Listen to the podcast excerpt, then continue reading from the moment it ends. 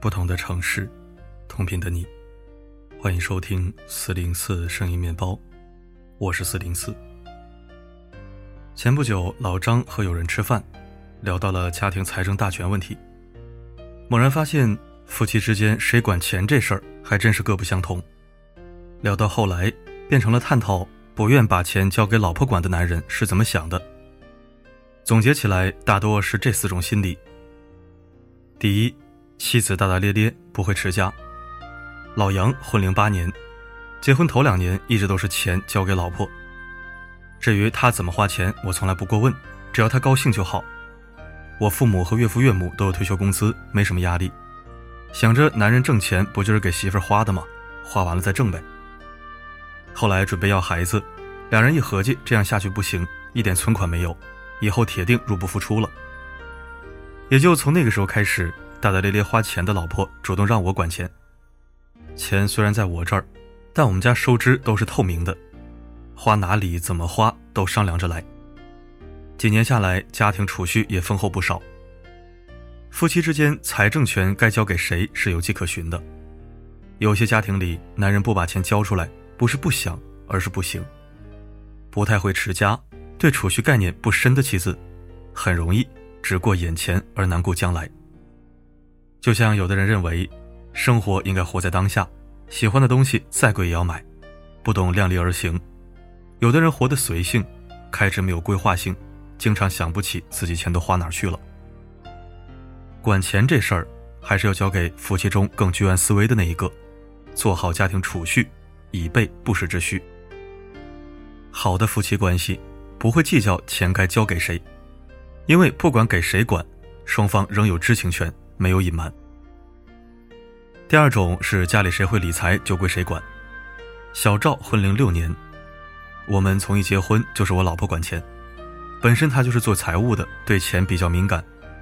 我们家除了日常开支，攒下来的钱都交给老婆去理财，每年的收益比我这只会存银行的操作高多了。我有个兄弟，他们家就是他管钱，理由和我家一样，他比他老婆更会理财。很自然的钱就交到他手上了，而且他自己做生意，每个月流水进进出出的，他老婆更不愿意去管了。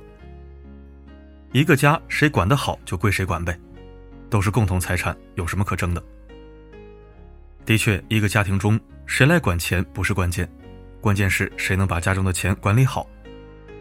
看过一句话说，最合理的夫妻模式，是一个管投资，一个管消费。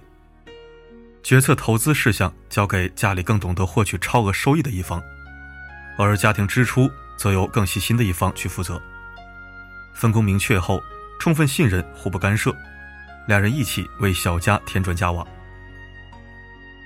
第三种各管各的，大头一起出。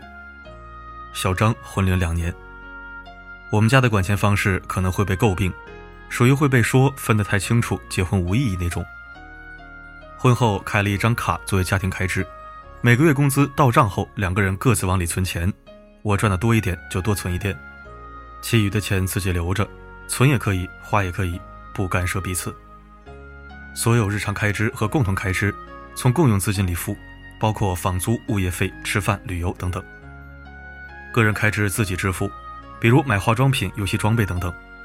他不管我买球鞋，我也不管他买衣服，各管各的。共同资金不够支付大额花销，如买车买房类，再按比例从各自的钱里拿出来填补。实际上，越来越多的年轻人都在实践这种模式，大家都在工作，没有说谁一定要管谁的钱这个概念，既是独立的，也是共享的。家庭基金要有，个人钱包也要足，足够信任彼此，这是前提。那么最后一种是贴补娘家太多，坏事都不乐意。老许婚龄十一年，我倒觉得家里管钱的那一个才不轻松。反正我是不喜欢管，怎么多赚点才是我关心的，所以我都上交让老婆安排。她怎么用，数额大的都会先和我商量，千百块的就自己做主。他父亲不在了，就剩个老母亲，添娘家一点也正常，一直都是我默许的。他自己也有分寸，不会过分。但我有个朋友，他老婆就做得过了，钱老婆管，他不怎么去过问，因为孩子读书问题，他心里一直盘算着要置换个房子，换个学区好一点的地段。后来看上一个各方面符合的，和老婆商量把钱取出来，他老婆支支吾吾的，这才发现家里的大钱都被偷偷拿去支援小舅子买房了。招呼都不打一声，换谁都不乐意。谁都不希望自己的婚姻是一场漫长的扶贫活动。所以在这种情况面前，有些男人不把钱拿出来，也是情有可原。一个家庭到底谁来管钱？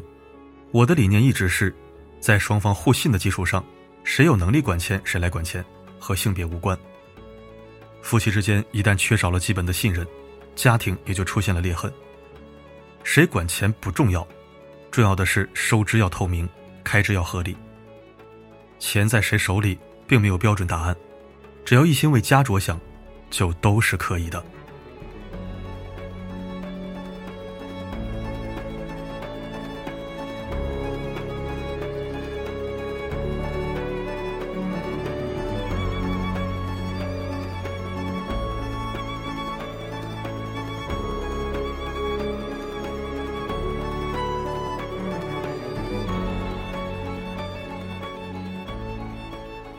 感谢收听。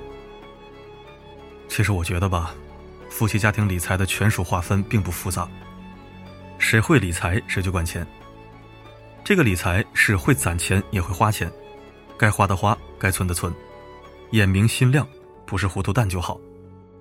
当然前提最好是两个人有什么事儿都能商量着来的，不搞撒泼耍混、道德绑架那一套。公司的财产要找专业的财会。同样幸福的婚姻，也需要专心的人去打理经营。你的家里或者爸妈是谁管钱呢？欢迎在留言板一起聊聊。好了，今天的分享就到这里，我是四零四，不管发生什么，我一直都在。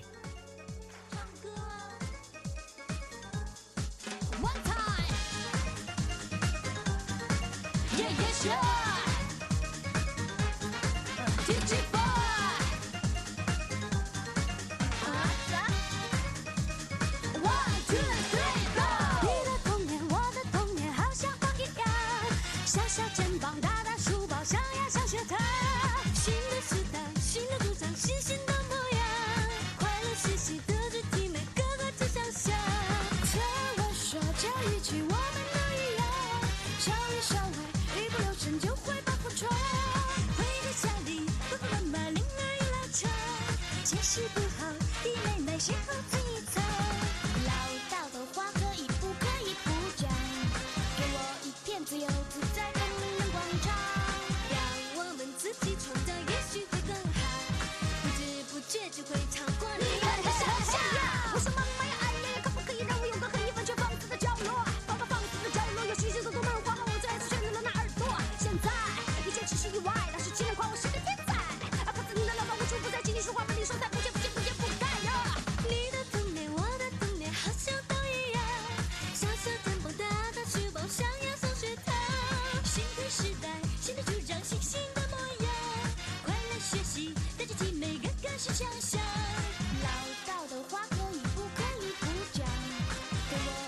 自由自在，风铃能广场，让我们自己创造，也许会更好。不知不觉就会超过你们的想象。事实上，我什么什么。